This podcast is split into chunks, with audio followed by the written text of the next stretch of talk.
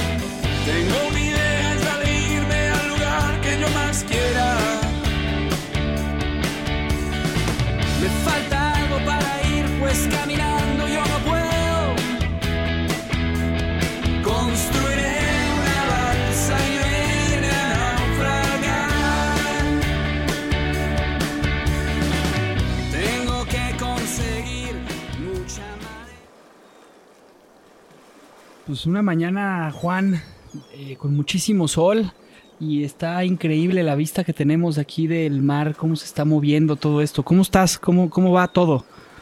Bien, excelente. Este, y mira, aquí re- rescatando a un, a un amigo este, que, que, bueno, que llegó en una balsa, pero bastante maltrecha. que andas, andas de, de, de náufrago también tú, ¿verdad? Sí, sí, sí, sí. De hecho, el, el título de- del podcast me encanta. O sea, náufrago. Y luego ya cuando me lo explicaste, de esto de, de nadar en el... En el de, o de estar como náufrago en el mar, en el mar de la, de la posmodernidad, pues me encantó. O sea, me parece que es como una actitud. eh, pues es mi actitud ante la vida. O sea, yo tengo una actitud de náufrago. Sí. Y frente a todo, es mi aproximación frente al arte, frente a la vida, frente a la filosofía, frente a todos los temas que me interesan, tengo una actitud de náufrago. Y también porque me recuerda a una obra de arte que en una subasta en los noventas, David Bowie, eh, este, subastaron una pieza que no me acuerdo quién era el artista, pero la pieza que más le gustaba de esa subasta era una que decía eh, alguien en una en un avión buscando a alguien perdido en el mar. Y luego había una pieza complementaria que era alguien perdido en el mar Buscando alguien esperando el- que alguien en un avión lo rescate. ¡Wow! Está padrísima, ¿no? Es una excelente pieza, es una pieza contundentísima. No me acuerdo de quién es, pero por allí es, es, es una anécdota que alguna vez me encontré así de, de Bowie y pues la pieza se me hace contundente. Nunca he buscado la pieza. Debería Oye, es un, es un honor que, que... Yo no la vi tan maltrecha tu balsa, este, Tunal. La verdad es que se ve que has pasado por, por cielo, mar, este, hasta tierra, has... has- has, eh, Sí, no Más maltrecha, luchada. pero, pero usada. Luchado, sí, usada, usada, usada. Se ve que lleva Y, recorrido. y- y me da mucho gusto tenerte aquí. La verdad es que admiro mucho tu trabajo. Eh, ahora vamos a presentarte, pero me da muchísimo gusto que estés en esta balsa de madera con nosotros y que hayamos juntado las balsas y que estés dispuesto a platicar con nosotros de, de varios temas que, que antes de empezar el podcast ya nos estaba platicando y, y la verdad es que es, es fascinante eh, poder estar sentado contigo hoy. Gracias, gracias. Bueno, vamos a presentar a ver quién es Tunal. Este. o vamos a, a, a dejarlo que se presente, ¿te parece, Javi? ¿O le quieres leer su semblanza? Sí, yo le puedo leer su semblanza. Eh, Antonio Tunal nació en Tabasco en 1981. Estudió la licenciatura en Artes Visuales en la Universidad de Guadalajara y la maestría en la Academia de San Carlos de la UNAM. Desde el año 2002 ha colaborado en el montaje de museografía de exposiciones en espacios como el Museo Coleccionista Blaisten, en el CCUT de Tlatelolco de la UNAM, el Instituto Cultural Cabañas y el Museo de Arte en Zapopan.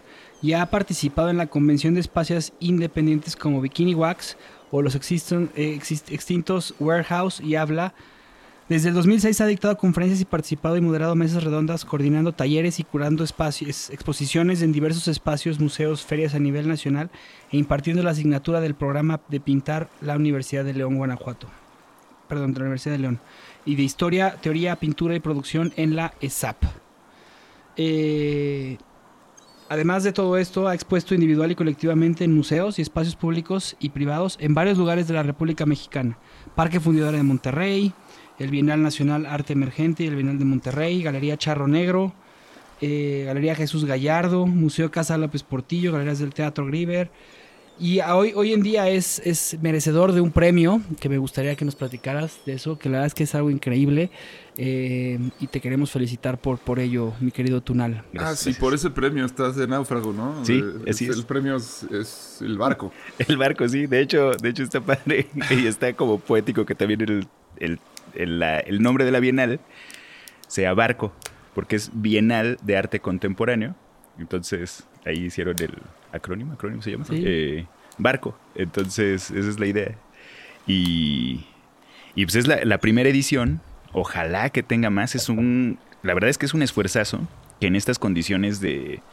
Pues de pandemia y así. Y de crisis económica. eh, se haya el municipio aventado a hacer un premio. Porque todo esto pues lleva un gasto monetario, una inversión. Y pues así. Ahora ojalá que, que perdure, que, que tenga más de una edición, si no. si no, sí voy a decir chin. El único ganador, que bueno, también puede ser anecdótico.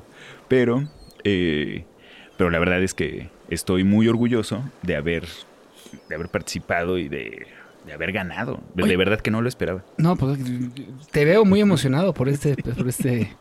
¿Cómo, cómo, cómo dirías que es tu obra? O sea, ¿cómo la. ¿Cómo la, la, la, este. se la explicarías a un niño de 5 años, por ejemplo? Fíjate que, bueno, no, no sé si sea, no sé si la pueda explicar para un niño de 5 años, pero eh, yo le explicaría como un, como un cúmulo. O sea, es, es tal cual. eh, yo trabajo mucho a partir de la acumulación, de la acumulación de imágenes, de información, que voy virtiendo y virtiéndola de una forma muy improvisada. Eh, muchas veces me lleva hacia lo abstracto, muchas veces me lleva a cosas, eh, a, a trabajo figurativo, como en el caso de las piezas con las que gané, pero siempre se trata de, de acumulación. O sea, voy, voy improvisando, o sea, parto de trazos, parto de ciertas cosas, y así lo voy nutriendo hasta que queda una cosa, eh, allí un cúmulo de, de, de experiencias, objetos, materiales, y así. Es una obra bastante diversa. Trabajas con la saturación, ¿no? Sí, siempre, siempre, siempre. Las obras, o sea, eso del, del horror vacui, del, del barroco, aplica completamente para mí. De hecho, una, una de las teorías que para mí hacen mucho sentido sobre, sobre la época que estamos viviendo es esa de la era neobarroca. Que yo el primero que leí fue a Calabrese, a un, a un, no sé si discípulo, pero pues por lo menos este Humberto Eco lo prefació, el libro de, bueno, hizo el prefacio de, de, de este libro de, que se llamaba así La Era Nueva Roca. Y además, pues, nutriéndose un poco de las, de las teorías de, de algunos cubanos que definían la literatura eh, latinoamericana como una literatura neobarroca. Y yo siento que también esa actitud es constante. O sea, sí creo que es una de las formas en las que aproximamos a esto que ha seguido a la modernidad. Eh, una de las actitudes con las que se han abordado es a partir de una actitud neobarroca, una actitud que también puede ser dramática, puede basarse en la acumulación, puede basarse como en este Entonces a mí me... En miedo al vacío, ¿no? El miedo al vacío, sí, sí, sí.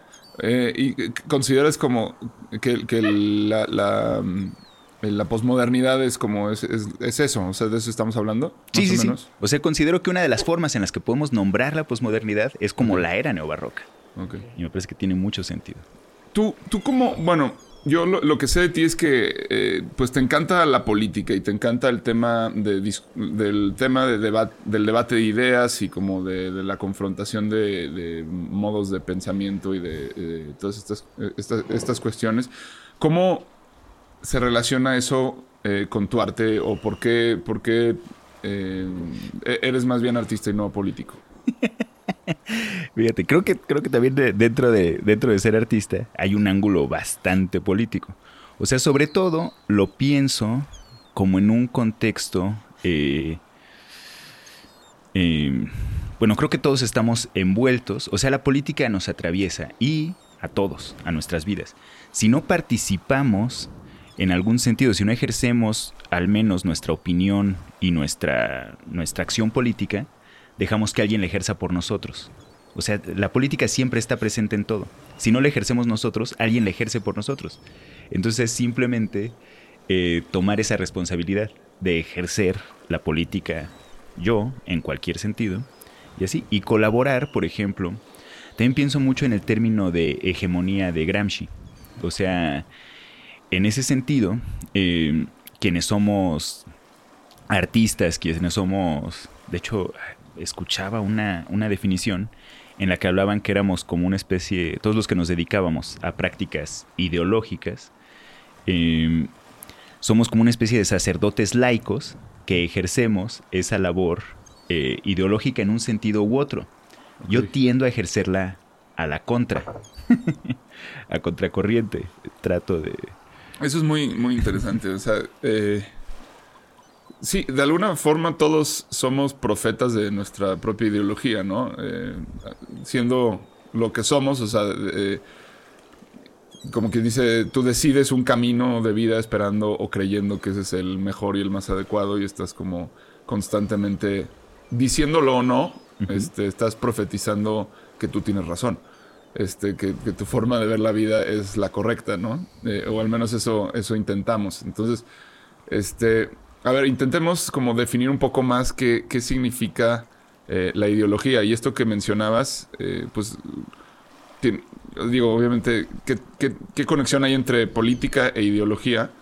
Este, y también en, en qué, en qué sentido son distintas, ¿no? Porque, por ejemplo, yo ahorita me hiciste acordarme de, de- no me acuerdo quién, quién es el que dice exactamente esto, pero si no es, si- bueno, Sisek probablemente lo, lo dijo, o, o Jean-Louis Comolli, sobre el cine, dice, el o sea, el cine son máquinas pensantes, ¿no? Este, o sea, tú vas un rato a que, a que te piensen. Sí, Entonces, este, Es estás, cierto. eh, te introduces dentro de un modo de, con su propio, sus propias reglas per- de percepción, este, que, que, bueno, si es efectiva la película, pues absorbes y, y- y de alguna forma te conectas a un pensamiento este, ajeno, ¿no? Entonces, de alguna manera, eh, así opera la, la ideología y opera a través de todo lo que nos rodea, ¿no? Desde los billboards de la, de la calle, este, hasta pues lo, que los algoritmos que actualmente están este, sugiriendo que veamos videos, eh, todas estas cosas, ¿no? Entonces, pues creo que es importantísimo tratar de entender primero qué es la ideología y en qué sentido nos sirve o nos destruye. ¿no? Sí, sí, sí, sí. Eh, yo, pues bueno, eh, digo, de- definiendo someramente la ideología, la ideología creo que ha pasado por varias etapas. Desde que, desde que se acuñó el término, que primero pretendía ser como una, como una especie como de ciencia objetiva. ¿sí? O sea, cuando se postuló en el siglo XVIII, trataba de ser como una forma de estructurar el conocimiento que fuera objetiva.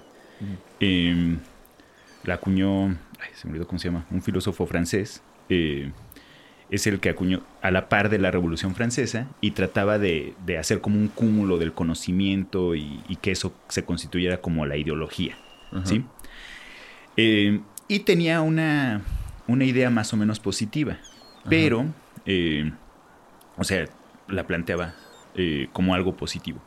Posteriormente, ya cuando, cuando Marx aborda la ideología en el, siglo XIX, eh, ya tiene como una especie como de, como de, como de contexto medio negativo, en el cual pues él lo... bueno, eh, es una cita mal atribuida a Marx, más bien es de Engels, pero eh, habla de que la ideología es falsa conciencia, ¿sí? Que eso tiene un contexto negativo, o sea, y también lo define a partir de la idea de que, de que la ideología predominante en cierta época, lo estoy citando mal, digo, no es una cita, nada más es como la idea, eh, de que la ideología dominante en una época siempre es la ideología de la clase dominante. ¿sí? O sea, la ideología que predomina en una época siempre va a ser la ideología de la clase, de la clase dominante, que se ve impostada sobre las clases que podríamos concebir como oprimidas. Entonces, eh, así. Eh, y posteriormente, y a mí es como la, la, idea que más, me, que más me hace sentido, yo lo plantearía, y esta ya es como una definición también tomando un poco de Gramsci, un poco de, de Habermas. Eh, ya mi idea es que la ideología es como el caldo en el que flotamos todos. y me gusta definirlo como caldo, o sea, como... como si donde estamos inmersos todos. estamos inmersos todos, exactamente. Porque se va constituyendo como una especie de sentido común. Creo que la ideología es como el sentido común que predomina en una cierta época, del cual pues es complicadísimo salirse. Sí, ahorita me hiciste acordar que citabas a Eco. Bueno, Eco tiene como estos tratados de semiología, ¿no? En los que define la ideología como la, el punto más complejo del signo, ¿no? O sea, si partimos de lo más simple, pues significado significante, o sea, es decir, este, la manzana, este, más el, el, el, significante que sería, pues ya sea que sea un dibujo o, en sí la, la, fruta con su textura y su color, este, o la palabra manzana. Este, luego se va agregando eh, significados eso, ¿no? O sea, la manzana eh, significa el pecado dentro del contexto del catolicismo, entonces ese símbolo, ese signo más bien eh, eh, sube de nivel, digamos, a, un signo, a un, a, un icono, por ejemplo. Luego ese icono se puede convertir en, este, bueno, hay varios, no, recuerdo todos los, los, esquemas así de, distintos, pues está el icono, el, el, el, símbolo, el signo, este, bueno, eh, el índice, sí. Que el índice sería así como la. Eh, si ves humo, entonces sabes que hay un fuego, ¿no? Este, pero entonces se va complejizando el signo, el signo, y, y el punto, el nivel más complejo de todos, él, le llama ideología, que es cuando ya no puedes separar nada, ¿no? O sea, es como. Eh, queda. Eh, pues ya es una, una, una, materia eh, por sí misma distinta, este, y, y, como que no, no, o sea, e, es cuando hablamos de marxismo, por ejemplo, o hablamos de eh, feminismo, ¿no? O cualquier, cualquier ismo, este, pues de alguna forma son, estos constructos ideológicos que, que, están hechos de un montón de, de, signos, ¿no? Este, y, que por sí mismos también son heterogéneos, o sea, no, no, no es algo tan tan claro, ¿no? O sea, decir, yo pertenezco a tal ideología, puede serlo en cierta época, en cierto momento, mientras se está formando quizás, pero eventualmente, este, pues todo se, se revuelve. Pero sí, me, me, gusta como esta idea que, planteas de, que es el caldo en el que nos movemos. Este, también me, me acordé de, de, la película esta de Sisek, de, The Parents Guide to Ideology, ¿no? Que cita esta película en la que se ponen unos lentes este. Eh, eh, eh, hazte cuenta que los personajes ven un anuncio en el que está una, una señora en bikini en la playa. Y entonces se pone los lentes y ve, y ve otra cosa que es una frase que dice este, work harder, ¿no? O sea, trabaja más duro. Y luego ve un, un, anuncio de seguros y se pone los lentes y dice este, miedo, ¿no? Este, luego va y, no sé, va viendo todo y entonces ve, como el mensaje ideológico que hay detrás de, los este, anuncios. Entonces luego este cuate se encuentra una caja llena de esos lentes, ¿no? Y, y, tiene un amigo al que intenta convencerlo de que se ponga los lentes y el amigo no quiere ponérselos y acaban agarrándose a golpes este, a, ese, a ese nivel, ¿no? Entonces plantea, eh, todos vivimos en, esta, en la ideología y queremos estar en la ideología. Este, somos capaces de defender nuestra ideología hasta el punto de, la muerte. O sea, nadie quiere... E, es, es, es más fácil este, que, querer perder la vida antes que, que, perder tu ideología, ¿no? Este... Y, y el, el otro tema es que, o sea, eh, que, que lo, lo plantea con otra anécdota, dice, no me acuerdo qué filósofos eran, pero eh, entra uno en la casa del otro, los dos son completamente racionales y no creen en, en ningún tema esotérico. Y, cuando se están despidiendo, mm, eh, ve que hay una herradura arriba de la puerta, ¿no? Este, uno le, le pregunta al otro, ¿y qué, qué hace eso ahí? O sea, tú. ¿Qué, qué- qué- qué significa? O que me dice, no, pues me lo, me lo vendieron en un mercado, este, que pues se supone que es para que no entren las malas energías, ¿no? ¿Y que tú crees en eso? ¿Tú crees en eso? Dice, no, no, no, no creo, pero me dijo que funciona aún si no creo.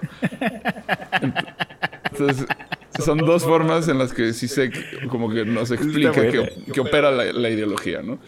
Este, o sea, no es necesario creer en ella y no es necesario saber que, que existe Claro. ni qué es para que quieras defenderla y para que estés en todo momento este, ahí viviendo, nada- nadando sumergido en ella, ¿no? Sí, sí, de hecho, de hecho así es. O sea, de hecho, de hecho así es. O sea, todos estamos envueltos en una ideología. Existe una ideología de la época y existen muchas ideologías que atraviesan la época.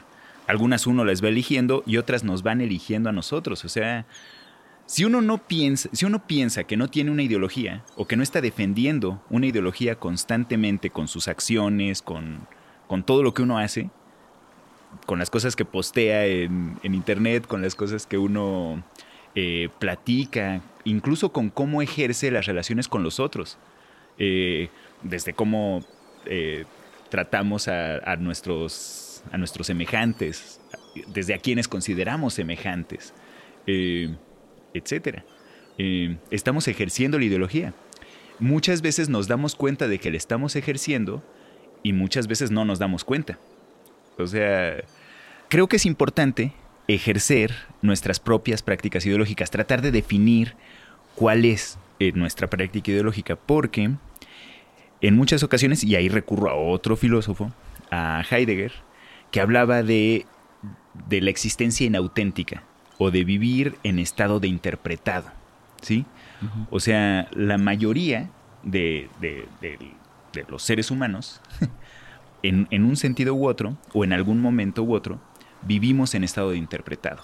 O sea, no pensamos, y ahí también me hace sentido con lo que decías de la máquina pensante, Sí. de las máquinas pensantes, no necesariamente estamos pensando, sino estamos siendo pensados. Sí. O sea, simplemente nos dedicamos a reproducir las prácticas ideológicas que alguien más consideró que, que- que tenían, que eran para nosotros y no las ejercemos nosotros. Entonces así la... Y te enchufas nada más, ¿no? Ese es como el tema de la Matrix, exactamente. ¿no? Exacto, sí. Este, Estoy pensando. Lo que pasa es que estoy pensando que, que cuántas veces no vivimos una ideología falsa. O sea, cuántas veces no te das cuenta que estás viviendo una ideología falsa, una ideología que, que crees que es la real. O sea, como nos ha pasado con Marx, ¿no? Que, que, ha sido manipulada por, por un montón de personas. Y, y su ideología al final de cuentas no se trataba de, no se trataba de- de manifestarlo en, en, en- en una forma de control político o de poder, sino al contrario, era, era algo muy, muy honesto el querer que la gente fuera, que tuviera, o sea, que el, que el fin del capitalismo iba a terminar con, con, el, con, el, con el socialismo y con el comunismo como él, o con el marxismo más bien, en el sentido de que pues al final de cuentas nos daríamos cuenta que todos somos iguales. Y eh, o sea se podrá escuchar muy espiritual pero pero sí o sea al final de cuentas somos hechos o sea la, semana pasada estaba viendo la imagen de una célula vista de forma microscópica les decía o sea tan enojados estamos a veces con el presidente o con la gente que estás enfrente de ti y es igualita que tú o sea microscópicamente es igualita que tú, o sea, es- somos muy similares en muchas cosas y, y estamos pensando en una ideología totalmente eh, falsa, ¿no? Entonces,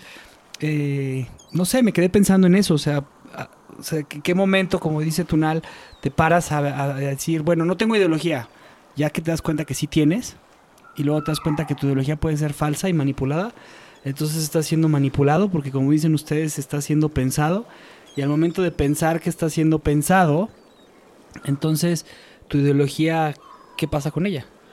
Pues yo creo que no, no se puede vivir sin ella, o sea, de, de forma estricta, pero, pero sí hay, hay, hay como una diferencia que hay que hacer, que una cosa es como la ideología de base, que a todos nos viene por cultura y por, por el medio en el que vivimos y otra cosa es el dogma, ¿no? Que, que es lo que a veces este, se suele confundirse. O sea, a veces eh, reprochamos de la ideología como si esta fuera mala, pero en realidad creo que nos referimos al dogma, ¿no? No sé si te ocurre eso.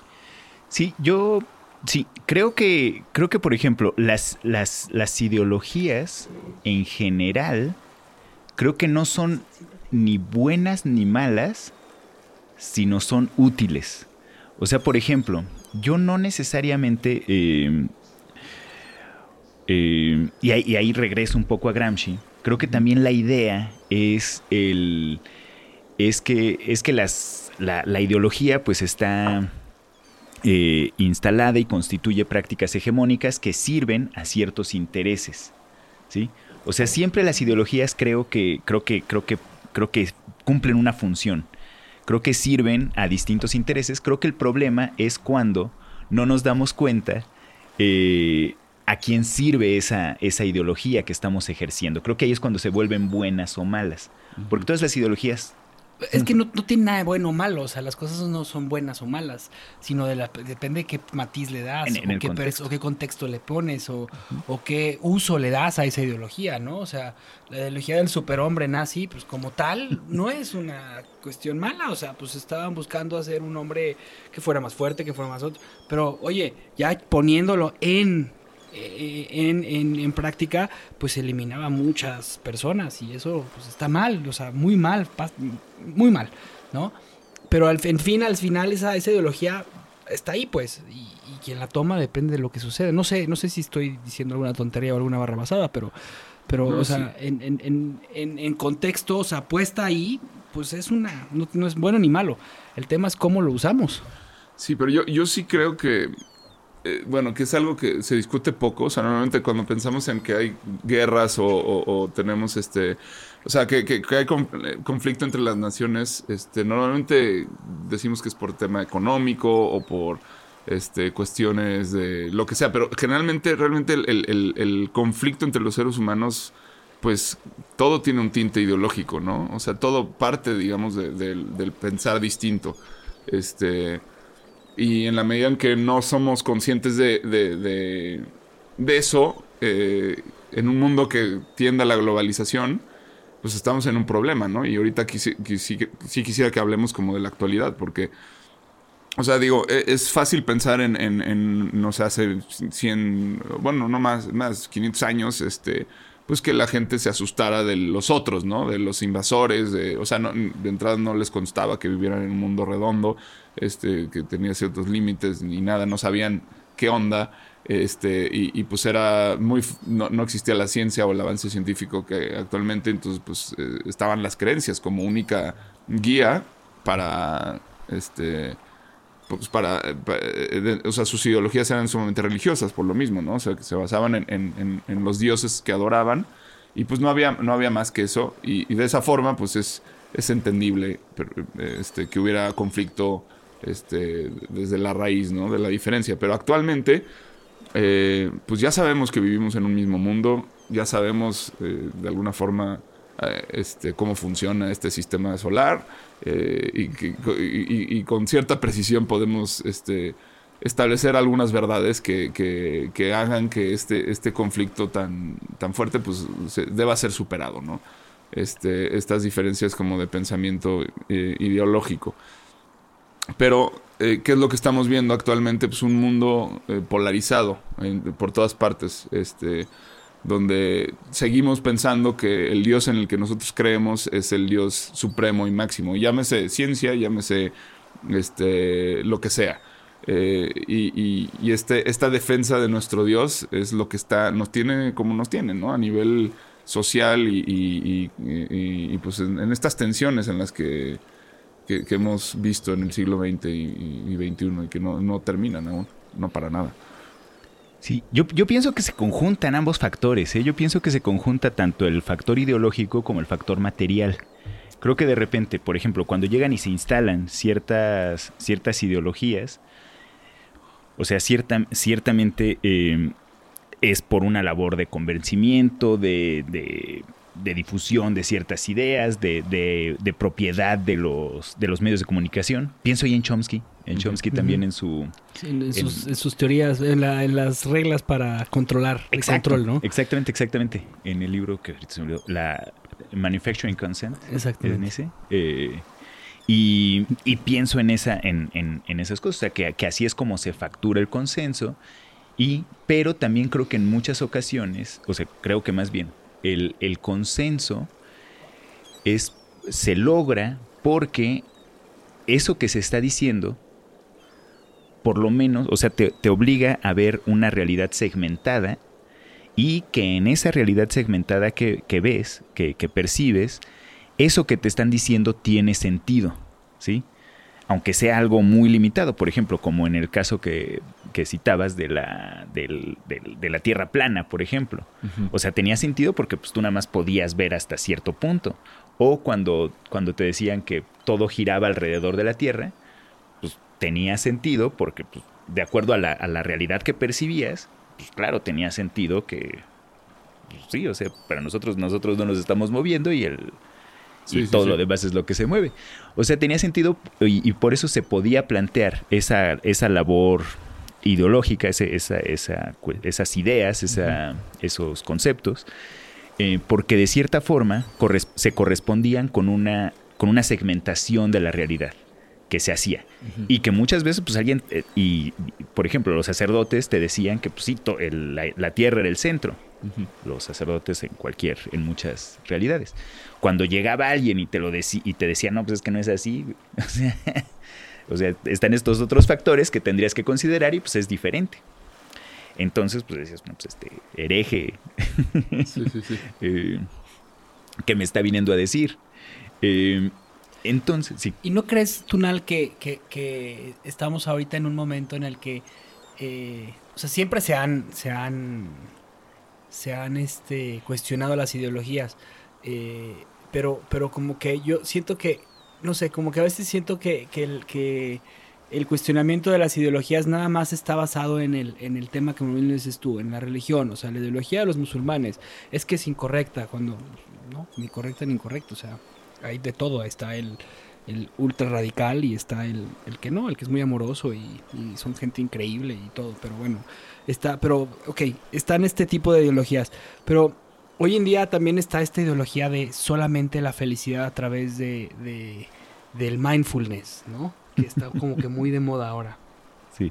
Y no hay cuestionamiento, o sea, como que siento, o sea, sí lo hay, porque el mismo Han y el mismo Sisek lo, lo, lo critican mucho, pero, pero no hay un cuestionamiento por parte de la sociedad, o sea, como que entramos a las ideologías, no sé qué opines tú, pero como que entramos a las ideologías eh, como robotizados, como por lo que dicta la influencia de ciertas personas que hoy en el día mueven las cosas, o sea, eh, las redes sociales, los medios de comunicación anteriormente, pero estas ideologías empiezan a, a- absorberse en nuestra, en nuestra sociedad sin, sin haber antes parado y decir, a ver, ¿qué, qué, qué- qué quiero de, de esta ideología? O sea, no sé cómo lo haces tú con, con este tema en, en- en tus ideologías, ¿no?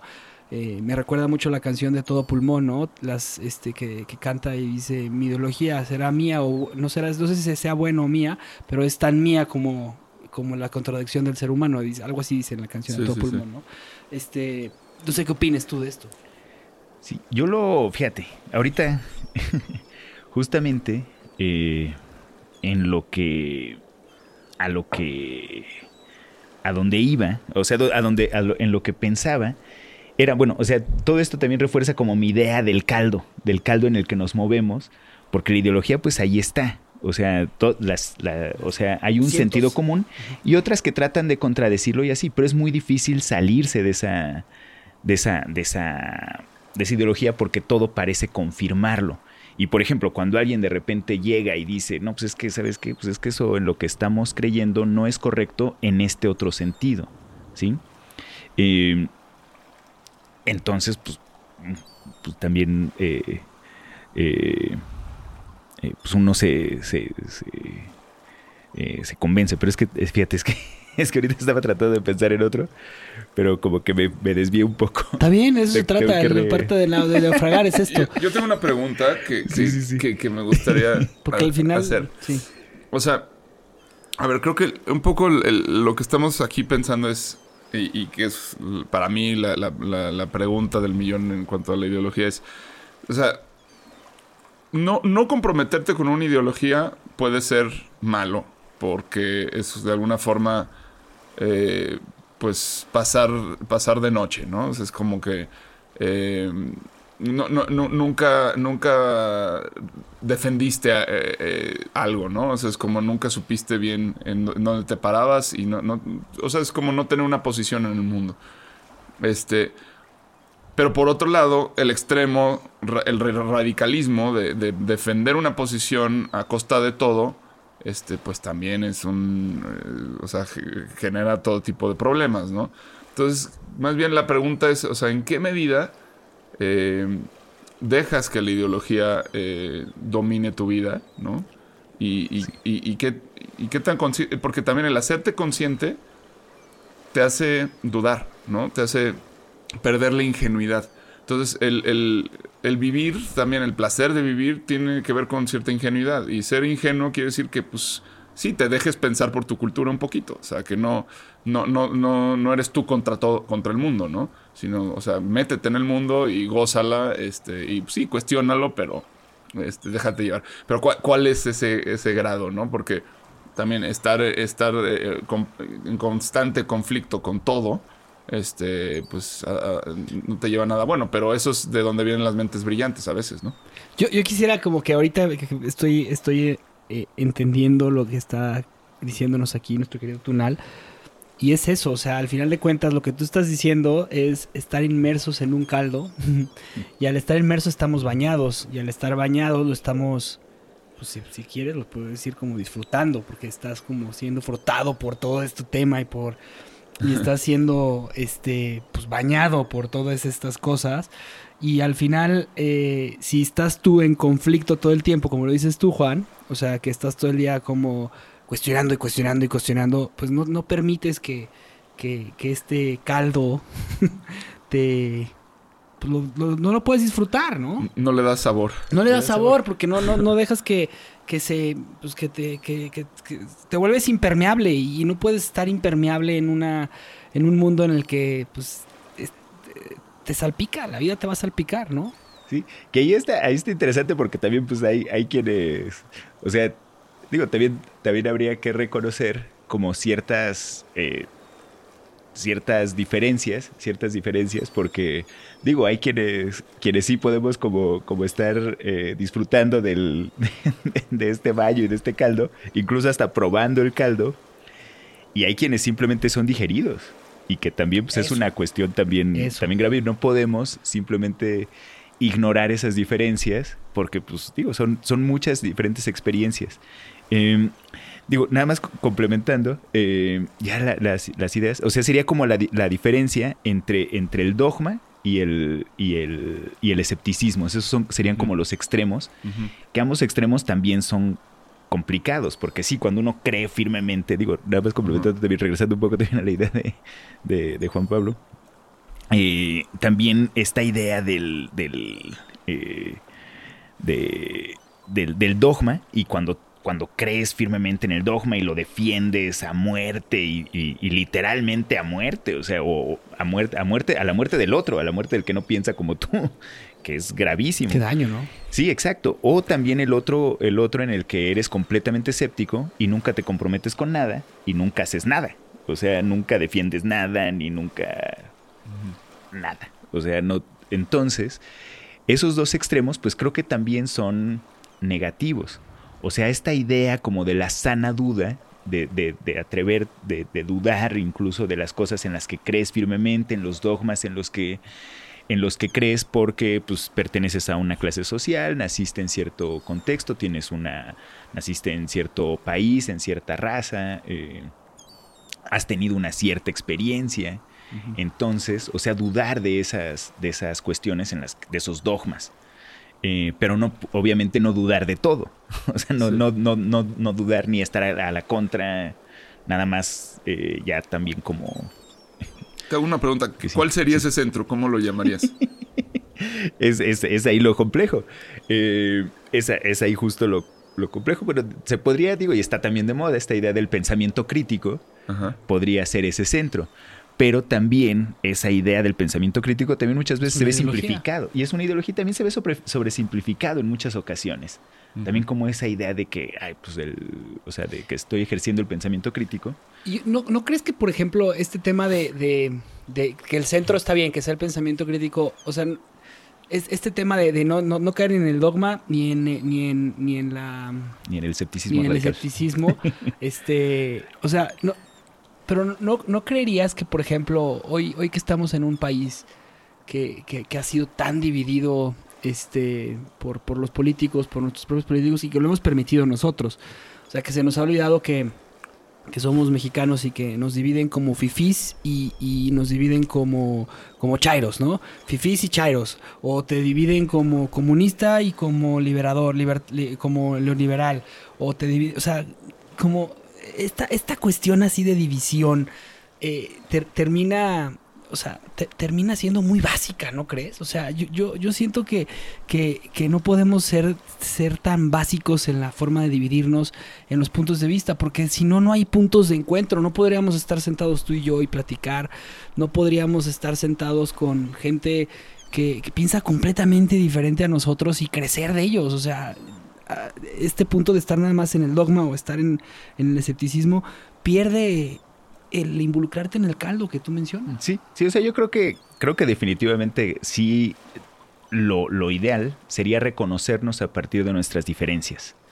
O sea, no pretender que todos somos completamente iguales, sino reconocernos en qué somos iguales dentro de nuestras diferencias. Creo que eso sería como lo ideal. Y ahí digo, también hay cosas como muy complejas y que también es un tema. Es que, es que también es, es lo bueno de ser náufragos, que, uno no llega como a respuestas. Eh, y a mí es lo que, a mí es parte de- también de, de mi, de mi idea radical como náufrago, que, que nunca llego a ningún puerto. O sea, y, y, y, pues, ni modo. Pero a ver, idea bien. radical de náufrago, pero estás abierto, ¿ah? Estoy abierto, y estoy abierto siempre también a, a poder juntar mi barca con, con los demás. Digo, también pensando en, estos, en estas metáforas. Eh, pero fíjate, yo también creo que algo que está llegando a su agotamiento dentro de todo esto, o sea, creo que estamos en un punto muy interesante de la, de la existencia humana, porque estamos llegando a un punto de agotamiento de muchos modelos, ¿sí? De varios modelos que ya comienzan a presentar su agotamiento y que habría que pensar eh, qué es lo que sigue. Y, por ejemplo, creo que el agotamiento, creo que uno de los, o sea, las estructuras que están llegando a su agotamiento es incluso este concepto de Estado-Nación.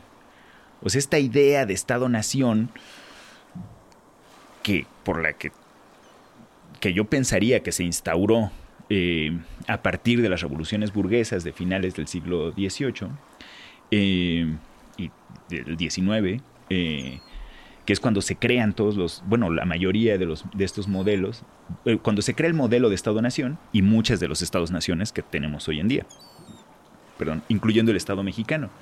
Creo que incluso ese mismo está llegando a un, a un momento de agotamiento.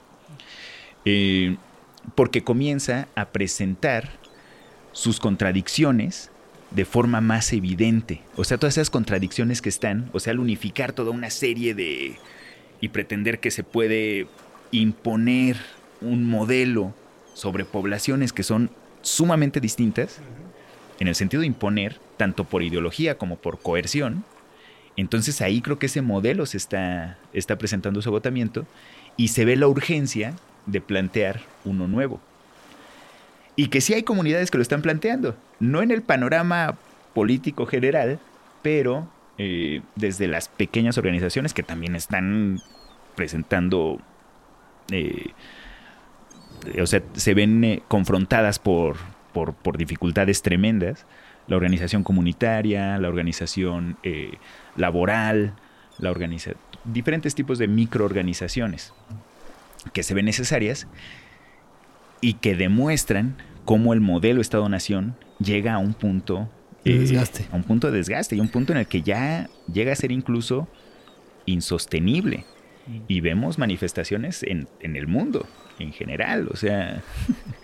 A mí, eh, a mí me gusta mucho este, esta eh, ima- imagen que se crean los astronautas por primera vez cuando en 1900, eh, mediados de los 60 salen por primera vez a la, a la estratosfera y de ahí ya salen de la atmósfera y están viendo la Tierra desde fuera. Y, y- y me encanta la forma en cómo lo, o sea, como tres personas y después, esa es, es algo que se ve muy recurrente en todos los astronautas, eh, que, que, que voltean y dicen, no hay fronteras. No hay, es un solo mundo, es nuestra casa. Es- Es, es- es espectacular, ¿no?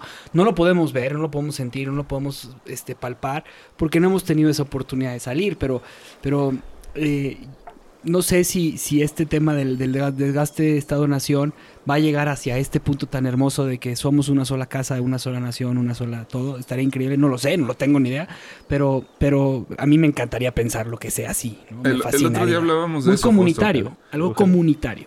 Sí, Justo hablábamos de eso y, y yo creo que, que, por ejemplo, puede haber, eh, van a ser muchas cosas las que nos van a ir llevando hacia allá. Una de ellas probablemente sea pues el tema de las redes sociales, ¿no? Y su ingobernabilidad. Este por, por carente, por ser- justo ser carente de fronteras, este, pues ya está poniendo en jaque a, a un montón de eh, al poder, ¿no? Este, pero por otro lado, eh, escuchaba el, el podcast este de Joe Rogan con Elon Musk, el último que eh, y estuve platicando de eso con Tunal. O sea, Elon Musk pretende llevar en tres años este, gente a vivir a Marte. Y, y va a crear, eh, va a sembrar vida allá, se va a cultivar bacteria, este, eh, plantas, etcétera. Él habla de, de- de crear dos soles en la órbita de Marte para poder calentar el agua que hay ahí. Que, o sea, eh, están viendo ya la forma de crear vida fuera de, de este planeta, ¿no? Probablemente no nos toque verlo todo, pero Wow. sí, sí nos va a tocar ver eh, que la primera tripulación de, de, eh, de humanos llegue a vivir a Marte. Y ese cambio de paradigma es tan grande como cuando se descubrió el Nuevo Mundo, ¿no? Este, eh, que, que- que Europa dejó de ser el único lugar este, sobre la Tierra, ¿no? Digamos, este... O o más grande incluso, o sea, eh, eh, ahí es donde los paradigmas cambian y, y de repente las ideologías caen por su propio peso, o sea, es como no, no, se vuelven insostenibles y es, pues es un, tema como, o sea, cuando la verdad, la, la nueva verdad llega, este, pues todo lo demás se, se derrumba. Este, y yo sí creo que vamos pues hacia, hacia, hacia esto, ¿no? O sea, lo, lo que justo se ve insostenible actualmente es la, la multiplicidad de ideologías que existen en el mundo que no ceden. Eso, eso, eso es a mí lo que exactamente. No ceden. O sea, no hay un punto de encuentro. sí. Sí, yo creo que... Sí, o sea, es- efectivamente muchas veces no ceden. O sea, digo, creo que casi nunca. bueno, no. Ceden hasta cierto punto y ceden de forma como involuntaria. No, cuando no cede, punto. se rompe. Claro. Lo que no cede, se rompe. Sí, sí, exacto, exacto. Pero están dispuestos a romperse. Sí. Ah, Exacto. Eh, eh, o Antes sea, de- los kamikazes son eso. O sea, eso, es, el- eh, eso es. Eso es por eso el terrorismo se volvió como tan increíble, Sí. porque dices, esta, esta gente no le importa morir. Por eso. No Y, cede. y por eso casi siempre digo, yo creo que esa sería como la personalidad que uno tiene en Internet. Yo creo que esa es la personalidad que casi todos ejercemos en redes sociales. Tenemos personalidades kamikazes. Oye, ese es un tema, ¿eh? Ese es un tema bien interesante porque, porque Twitter, o sea, yo no había visto una red social o un lugar tan agresivo, tan violento y de, con Sí. tanto odio como Twitter. Está muy... O sea, eh, la forma sí. en cómo, cómo se expresan de los demás, o sea, se volvió, se deshumanizó eso, o sea, ¿qué pasó? ahí? Completamente, completamente. Yo, de hecho, pues es de mis. de, de- de esas, de esas dificultades que tengo con, con las redes sociales en general, pero en particular con Twitter. Que sí, o sea, digo, es, es así.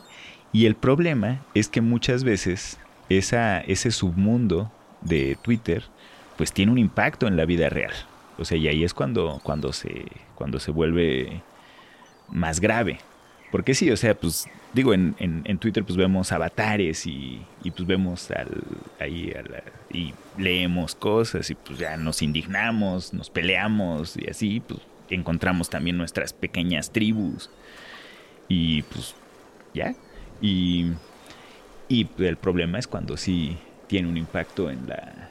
O sea, lo- yo lo vi que pasó en Estados Unidos, ¿no? Que, que- que empezaron a llegar estos grupos radicales eh, ya en los supermercados a, a aventarle cosas a los latinos o a los in- indios o a, o a, a los gente de color y diciéndole pues mi presidente me lo permite, ¿no? Este y, y- y entonces ya esta parte que era la red social donde ya no podías, ya, o sea, te, te- te defendía el, el, infraweb o lo que tú quieras, estaba siendo defendido por eso porque, pues sí, pues cierta, cierta, eh, no sé, este, anonimato te lo permite la red social. Pero ya el que pase del anonimato a ya me lo permiten, híjole, se vuelve bien, o sea, algo muy, muy, muy peligroso, ¿no?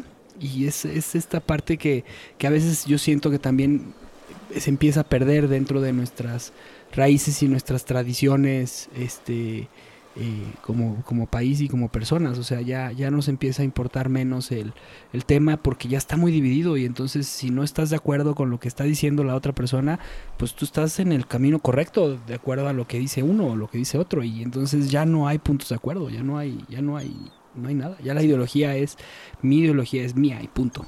O sea, es egoísmo puro.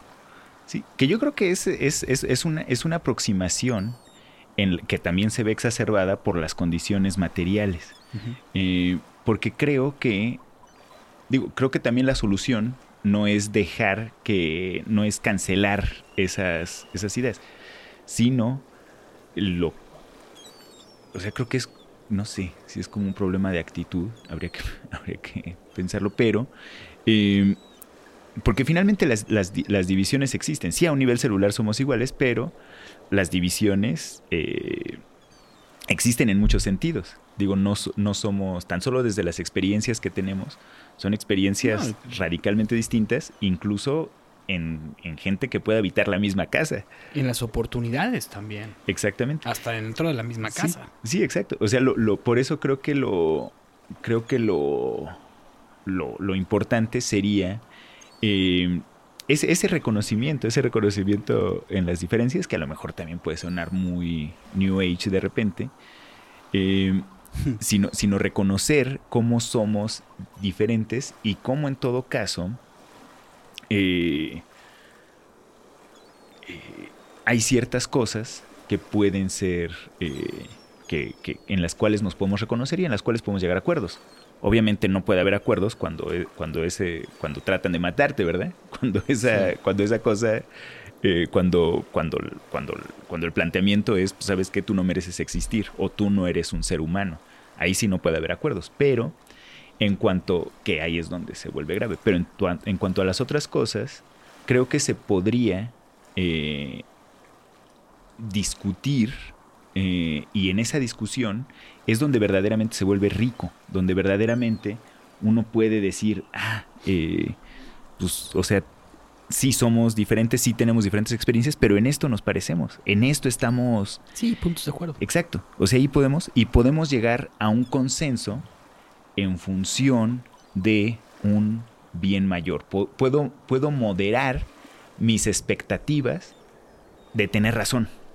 O sea, o sea, no siempre tengo que tener la razón. O sea, puedo moderar mis expectativas de, crecimiento, de, de riqueza, de, de- tener razón, de, de todo. Y es a mí ahí donde más me, me parece fascinante el arte, o sea, lo que tú haces, porque el arte es la libertad de expresión pura, ¿no? Que la libertad de expresión es algo que está en nuestro derecho como seres humanos, dentro de los derechos de los seres, de, de lo- de los derechos humanos de las organizaciones nacionales, de las naciones humanas, lo que tú quieras, pero lo que me parece impresionante es que el arte, tú puedes interpretar parte de tu ideología a través de un lienzo o a través de una escultura, como lo haces tú, a través de una guitarra escarbada y que, que- que- que donas a una fundación.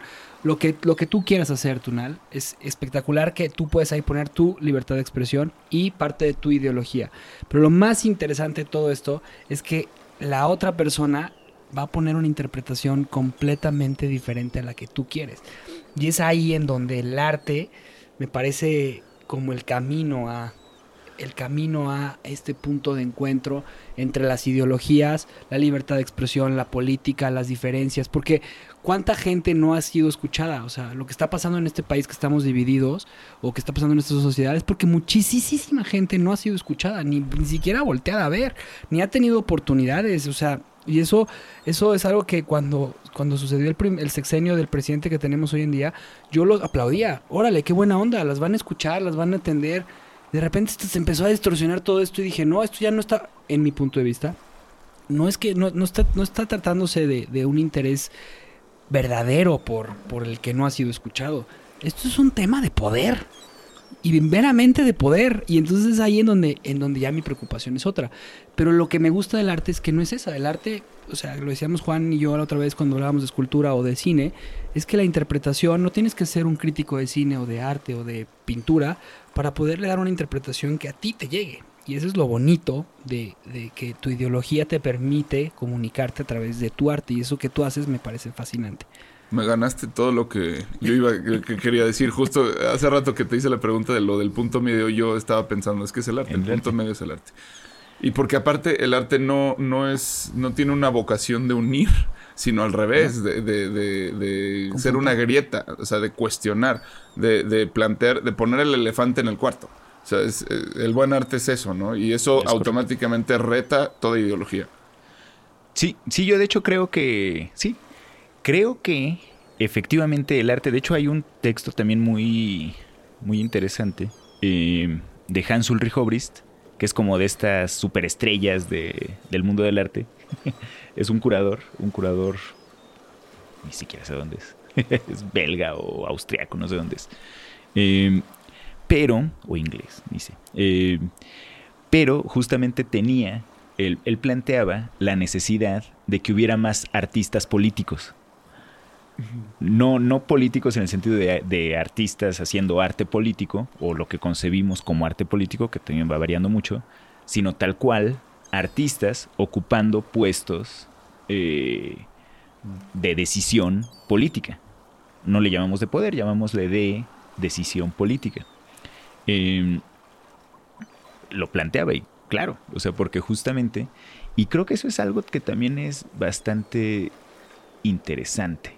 Cuando el arte, que también tiene un aspecto que en determinado momento se puede volver dogmático, y ahí también es terrible cuando uno cree que existe un arte o existe tal cosa como el arte con la mayúscula, ahí me parece que también es problemático porque también se convierte en una cuestión dogmática. Creo que ahí es donde, donde cualquier cosa se vuelve peligrosa. Cuando algo se convierte en dogma, se convierte peligroso, lo que sea. Pueden ser incluso cosas que de entrada sean positivas. Cuando algo se convierte en dogma y que ya, que, que es, que muchas veces también es cuando ya le ponemos el apellido ismo a algo, Mm. se convierte en dogma y esta es la forma de ver. Ahí creo que es el, el- el- el problema. Eh, pero eh, justamente algo que, algo que creo que has- hacen los artistas o hacemos los artistas, eh, o quienes tenemos una aproximación artística a cualquier tema, porque también creo que eso es algo de lo más importante que planteaba, por ejemplo, Joseph Beuys. La idea de que todos somos artistas, creo que eso es, lo, es, una de las, de, las, grandes ideas que se han, planteado en la, en la historia de la humanidad, de que todos somos artistas.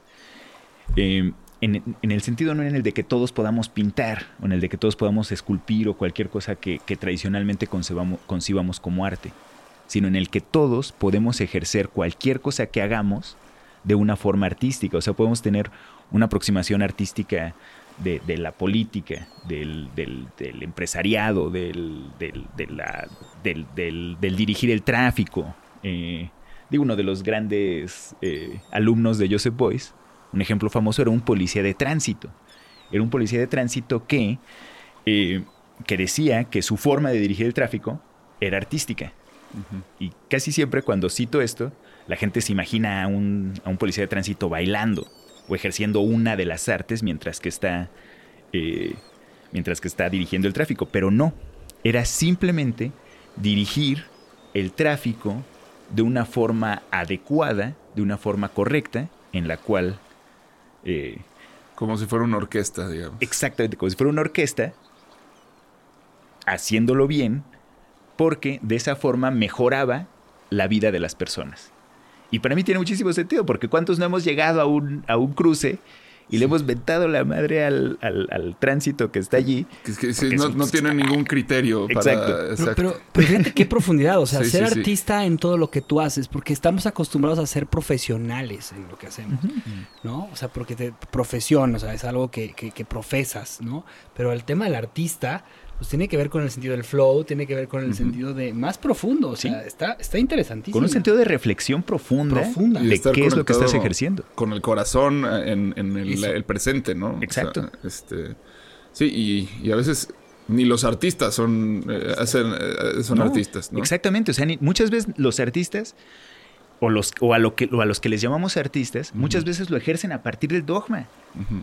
Y ahí es donde está, donde creo que tampoco están como aportando gran cosa.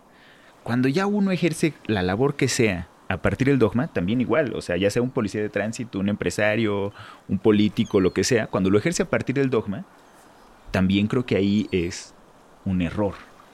Cuando, cuando, cuando pensamos que lo que, que lo que hacemos tenemos la razón, lo que sea, eh, a priori, entonces creo que allí es problemático. Creo que tiene- y ahí es donde, donde radica lo artístico, donde además radica lo pedagógico también.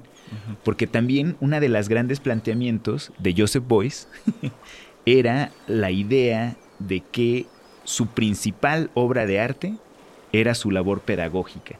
Lo demás eran residuos. Eh, o sea, ya porque también hacía pinturas, hacía esculturas, hacía objetos, es unas cosas que a mí me parecen maravillosas, pero él decía que su principal labor era su labor pedagógica, su principal labor como artista era su labor pedagógica, su, su dar clases. Porque en, en la pedagogía, cuando uno la ejerce, creo, eh, correctamente, y uno puede tener una labor pedagógica en lo que sea, en cualquier cosa. Uno, eh, uno pretende explicarle a alguien más algo, lo que sea.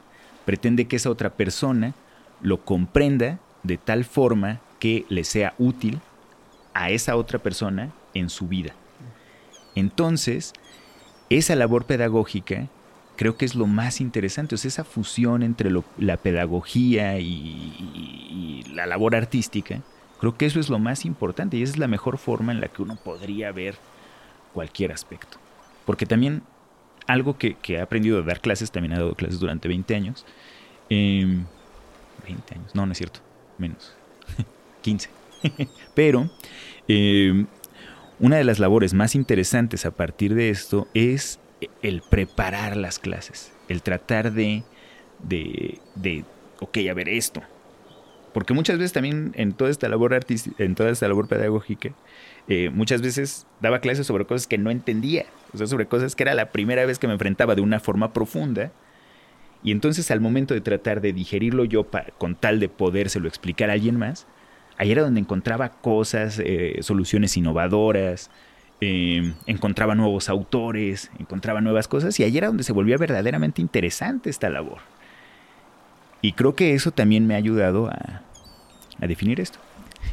Y algo que también siempre traté, y ahí es donde se, donde se, donde se junta mi labor pedagógica, mi labor artística, y lo que sigo concibiendo como mi labor ideológica, es, eh, es el, en, el, en, en esa capacidad de disentir, en esa capacidad de, de poder disentir, de poder no estar de acuerdo con el otro, sin la necesidad de tratar de, de- de imponerle lo que yo pienso, eh, y, y también sin la necesidad de querer ahor- ahorcarlo,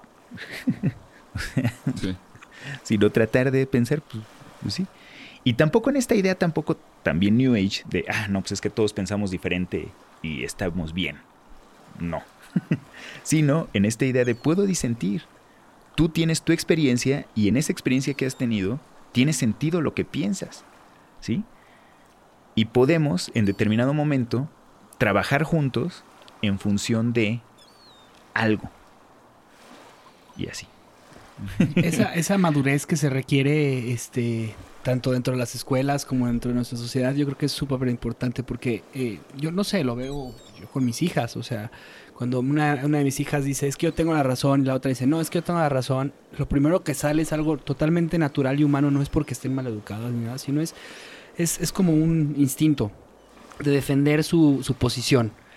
Y, y- y yo creo que pasan muchos años en tu vida y muchos ejercicios y mucha paciencia que tienes que ir aprendiendo y ir disfrutando, ir, ir hasta madurando, como en este caldo que se va este, eh, a- a- añejando. Eh, al final de cuentas es, es eso, porque es bien difícil disentir, o sea, es sumamente complicado. Porque si lo, hasta el momento que tú no estás de acuerdo con otra persona, normalmente se llega hasta como una parte de enojo, ¿no? O sea, este sentimiento de, "Y es que ya va a decir este cuate una tontería, ¿no? Y, y- y- o, no, estás mal. La primera cosa que quieres es señalar, ¿no? Y es bien complicado. O, o- o te quedas callado y dices, ok, pero eres un pendejo. Exacto. O sea, por dentro estás, lo volteas a ver con cara de. O sea, yo. es- Exacto, exacto.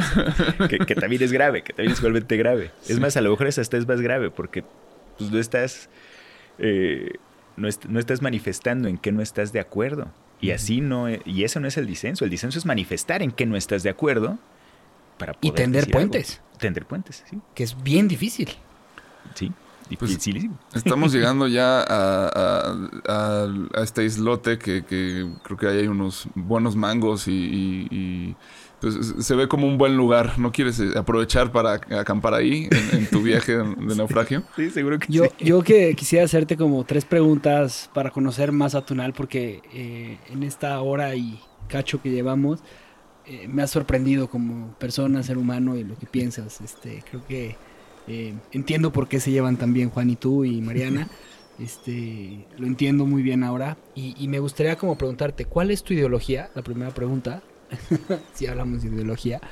Este, la segunda es, eh, ¿cuál ha sido la creencia que, que limitante que tenías que más te ha te ha hecho crecer? O sea, al momento de darte cuenta que era una creencia limitante que más te ha hecho crecer. Y la tercera es, este, tú que das clases y que enseñas, ¿qué es lo que, qué es lo que siempre buscas eh, que, que se lleve un alumno de ti? Sí. Fíjate, bueno, mi, mi práctica ideológica, y eso sí lo tengo definidísimo, le llamo el anarcosindical satanismo. que es una cosa ahí rara. Una, me- en primera, desde el nombre, pues define la idea de que me gusta la polémica. O sea, me gusta polemizar. Anarquismo.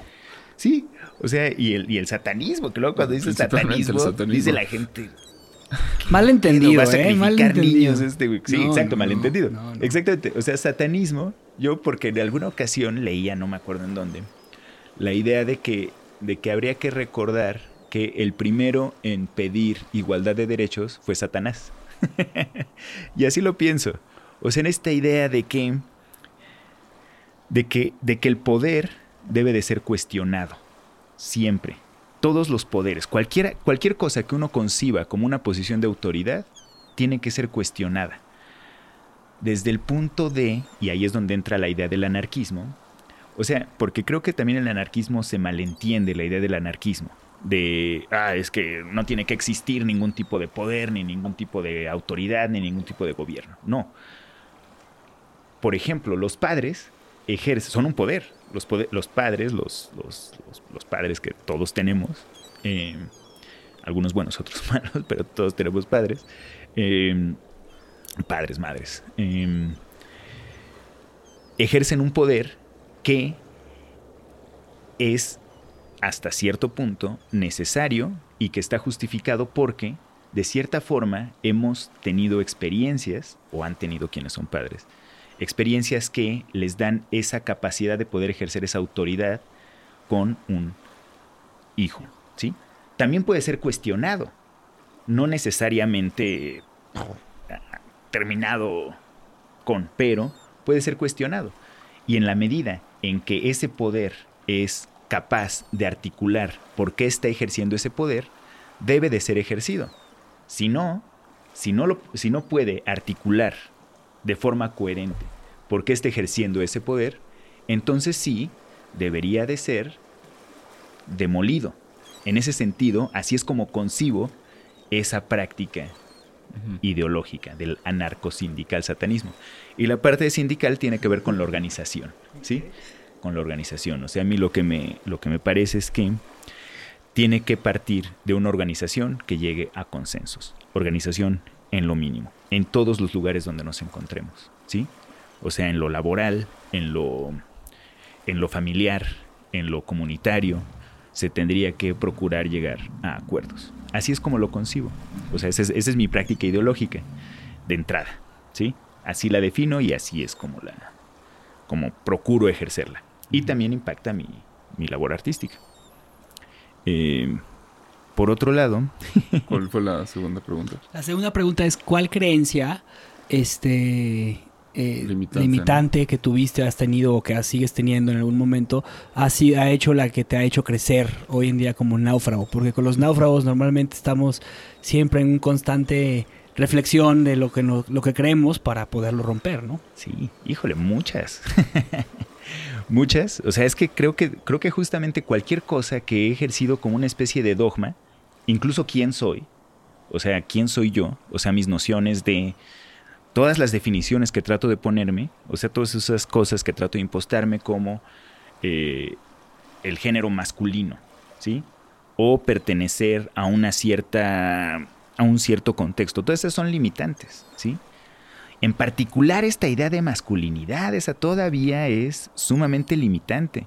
Porque, digo, no sé, pero creo que casi todos crecimos con una idea de, de masculinidad impositiva, grande, fuerte. O sea que esta idea de, de- de lo fuerte, de lo. de lo. de, de lo firme, de lo, de lo, de lo inquebrantable. Eso, esa creo que es la principal eh, idea. Y todavía la ejerzo, ¿eh? O sea, todavía, pues, o sea, asumir ciertos, eh, Roles. ciertos, ciertos roles pues, es complicado. Y, y muchas veces lo ejerzo. Incluso a veces también el problema es dando clases, que es donde no tendría que dejar que esas cosas me impactaran. O sea, esa idea de masculinidad, yo hay veces que sí llegué a ejercer, creo que cada vez menos, pero que sí la idea era esa idea de, pues porque lo digo yo, que es como una idea muy masculina, así como, o sea, cuando ya no tienes argumentos, pues porque yo lo digo, o sea, pues, porque tengo razón, porque soy el hombre. digo así, creo que la ejercían muchas veces pues los papás, los abuelos, esta, esta idea de masculinidad. Y era algo muy masculino, también las mamás, pero también muchas veces era una, una, una imposición masculinizante de ese poder familiar. Esa es creo que la idea más limitante. Y, y la otra de qué, de qué es lo que, lo que, lo que procuro que se lleven mis, mis alumnos. ¿Sí será Es muy difícil porque los alumnos van a llevar muchas cosas de ti, pero ¿qué, qué, qué buscarías tú? O sea, ¿cuál sería como el objetivo al momento de empezar a dar clases? un- una duda. siempre, siempre, siempre. O sea, en cada clase siempre procuraría que se llevaran más que una certeza, una duda. Aunque te coloquen en un lugar medio tambaleante. Siempre me acuerdo también de otra canción de Bowie.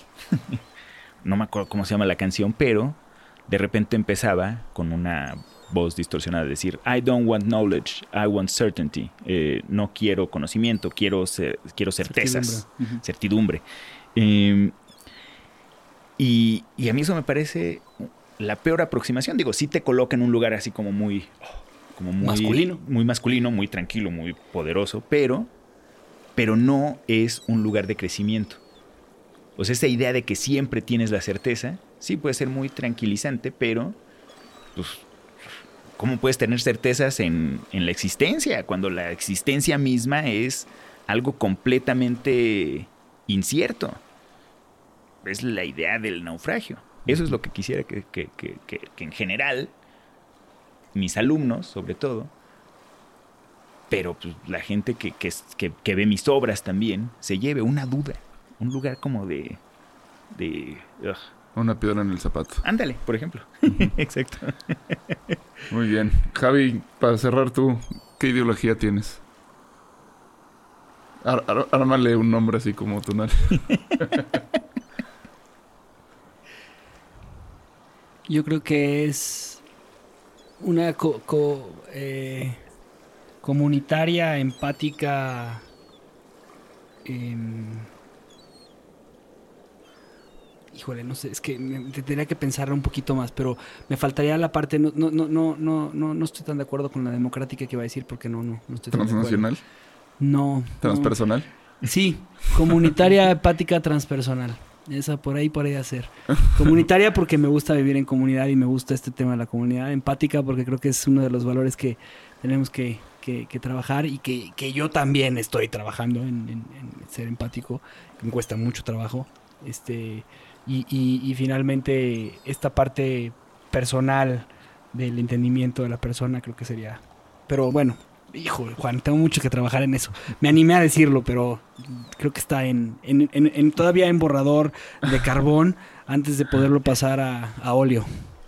Sí, no, pues es, es sobre todo como que defines lo- donde has estado, ¿no? No quiere decir que es, a lo mejor no quieres estar ahí.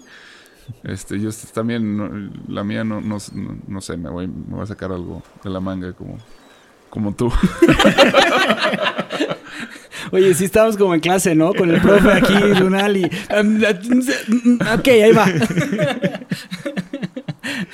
Pues mira, yo, yo, yo me, yo siento que existencialista definitivamente, Sí, sí, creo que es una de, mis- de mis líneas. Este, existencialista, eh, escéptica, eh, comprometida, este, honorable. ¡Ay, güey! Es, es, es- difícil, es bueno. Eso del honorable es. El es honorable bueno. está muy bien, ¿eh? Creo que lo has ya dicho muy, muy fuerte últimamente. El tema del honor. Me encanta. Muy bien, pues, Este, Tonal, te, te dejamos aquí en, en la isla a que sigas viajando. Yo te agradezco Gracias. muchísimo que te hayas subido a la balsa. Gracias. Este, y dónde te pueden encontrar la gente, dónde pueden comprar tus obras, este, dónde te podemos seguir. Sí, a mí me gusta el, el Instagram. El Instagram ahí aparezco como atunal, atunal, y ahí viene alguna, alguna, algún link a una carpeta que también constantemente estoy tratando de cambiarla, de actualizarla. Eh, una porque se venden las cosas y otra porque pues, me da flojera también de repente. O sea, yo también soy un creyente radical en el cambio, en los cambios. Eh, entonces, ahí, ahí en Instagram, ahí en Instagram y pues, sí, ahí también pueden preguntarme en mi WhatsApp. En Tinder también, si alguien quiere, puede encontrarme. Bien. Es broma, pero sí, Ese, ese era el mensaje más importante, me parece. lo más importante.